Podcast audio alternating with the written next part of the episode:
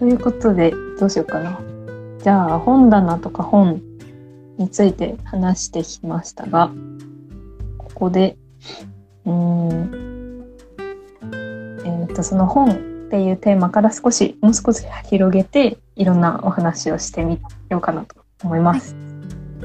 まあ、いつもはテーマトークでテーマを一つ決めて話していて、まあ、今回はざっくりとさくらさんのこれまでとこれからっていう感じでテーマとして話そうかなと思ってます。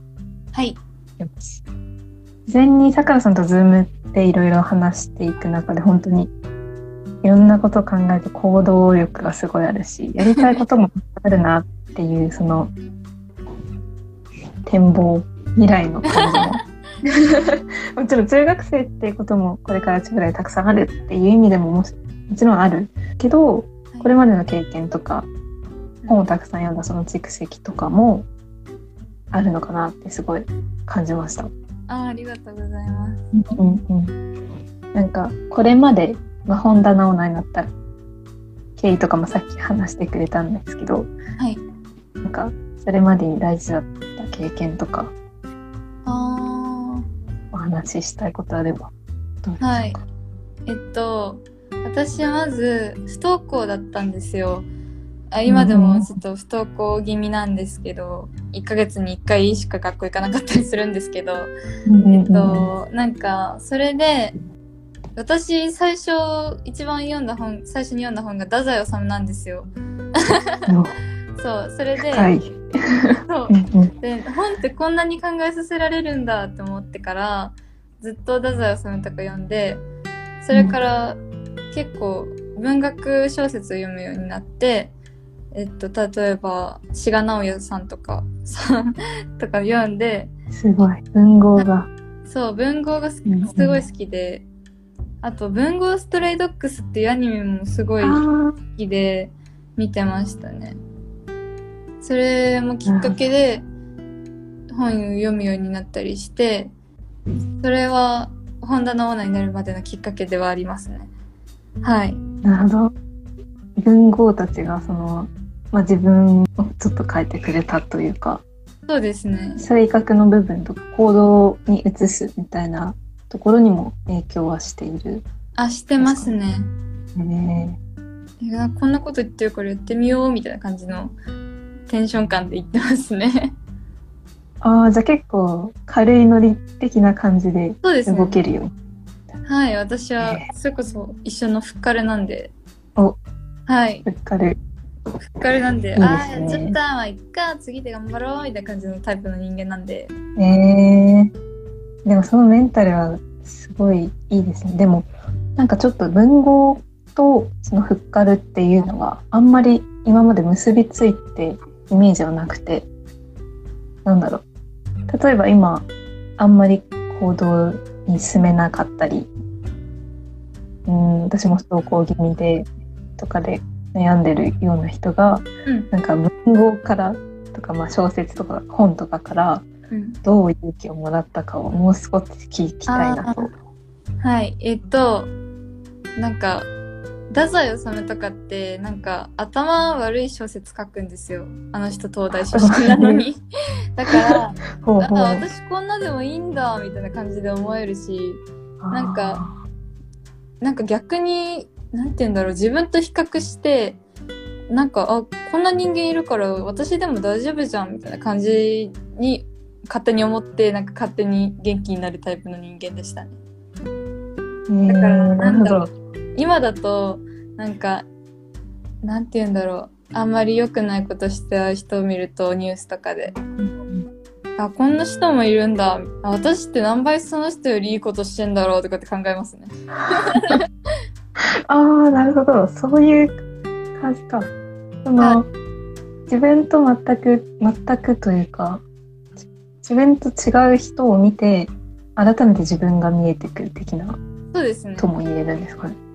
そうですえーそれが小説の登場人物のこともあるし、さっきの土左治本人、作家自身のこともあるし、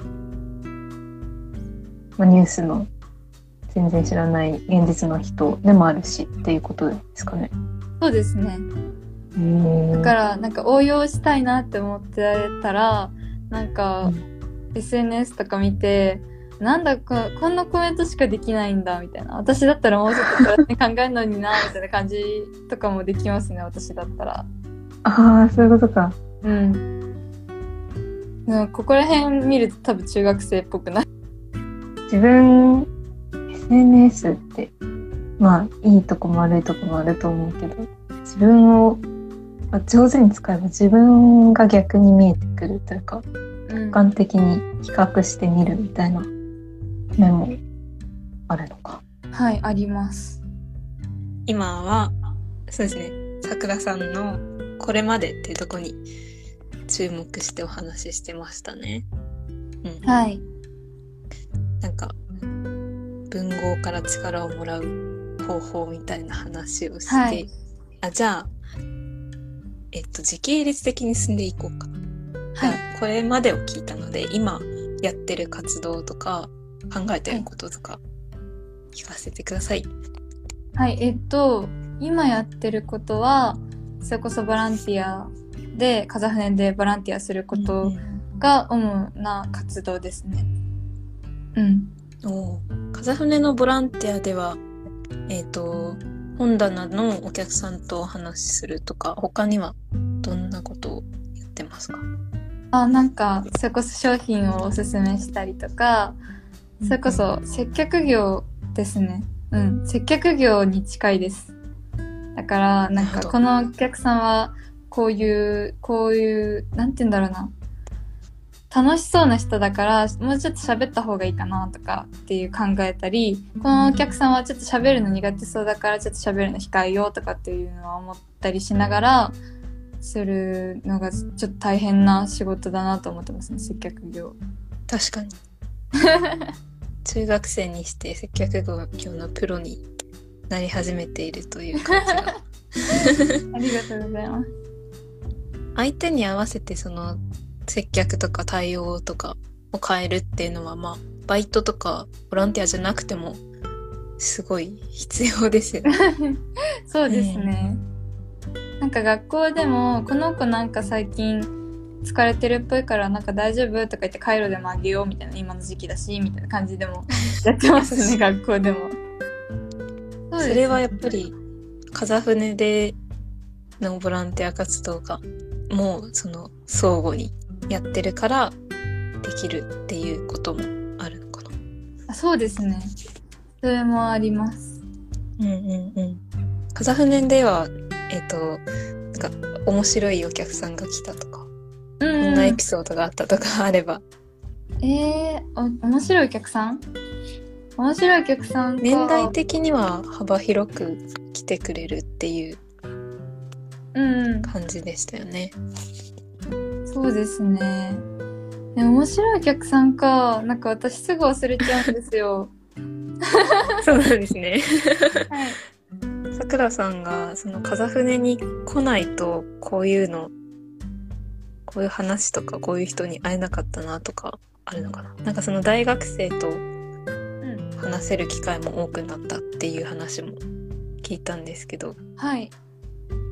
そうですね。なんか、それこそ新潟大学の人たちが来るんですけど、あのーその時になんか、もう5分ぐらいで打ち解けて、もうなんかめっちゃタメ口で喋るみたいな感じで、あのー、3人、3人じゃないな。5人でおこたになんか入って寝転がるみたいな こととかもすごいしてましたね。いいな。いいですね。すぐ打ち解けて。はい。そこに本はあるんですかね？あそこに本は、もう本はもうないですね。もうそのやりたいことをやってるので、私は。えー、はい。だから、今これやりたいから今これしないと後で絶対後悔するとか思ってすぐやってなるほど。ああーこれ失敗したからもう一回次こうやってみるかみたいな感じで言ってますねあんまり後悔とかはしないです後悔はしない。何においても？何においてもああなんだろうでもなんか何においてもではないけどなんかやっぱり人間なんで。あ、ちょっと待ってください。ストーブが。ストーブがなっちゃった。大丈夫2時間もつけてるから、灯油がなくなっちゃう。あ寒くなってますよね。大丈夫です。ありがとうございます。ありがとうございます。そうですね。なんか、後悔をしないって話後です。悔、後悔あんましないです、私。すごい。でも確かにその後悔をしないっていうのはその後悔をしないぞって決めるっていうのは結構大事だなと 思ってて、はい。なんか選択をした後に自分で後悔しないように動くみたいなうん。なんかすごいかっこかっこつけみたいになってますけど、はい。それは確かにありますよね。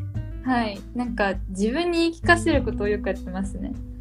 なんか、推しっているじゃないですか。うんうんうんなんか、私自身の推しが私なんですよ。え？だからあ、なんか名言出ましたね。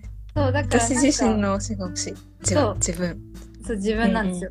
だから、なんか、こう、疲れた時に鏡見て、あ、やばい、うん推しが疲れてる、なんかしてあげなきゃ、みたいな感じで、えなんか、じゃあ、なんか、なんだろう、ホットの蒸気アイマスクして寝寝ようかな、みたいな感じで、思ったりして、プラス思考に変えてます。なるべえー、すごい。くだから、その自私分のメンタルを保つ方法とか、うん、マインドセットみたいなのがすごいしっかりしてて。自分の推しは自分いいですね。はい、そうですね。自分の推しは自分でやってますね。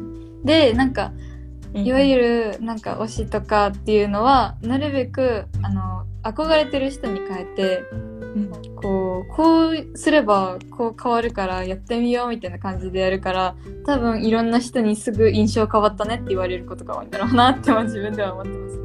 ああ、変化をいとわないっていうことか。そうですね。へえ。ああ、冒頭に雑談してたその印象変わったねって今日も言われたっていうそうそうそう話そう。につながりますね。はい。へえ。なるほど。推しを綺麗にいつも元気でいてほしいからそうできるように自分でするそうですね。っていうこと。はい。すごい面白そう。すごいな。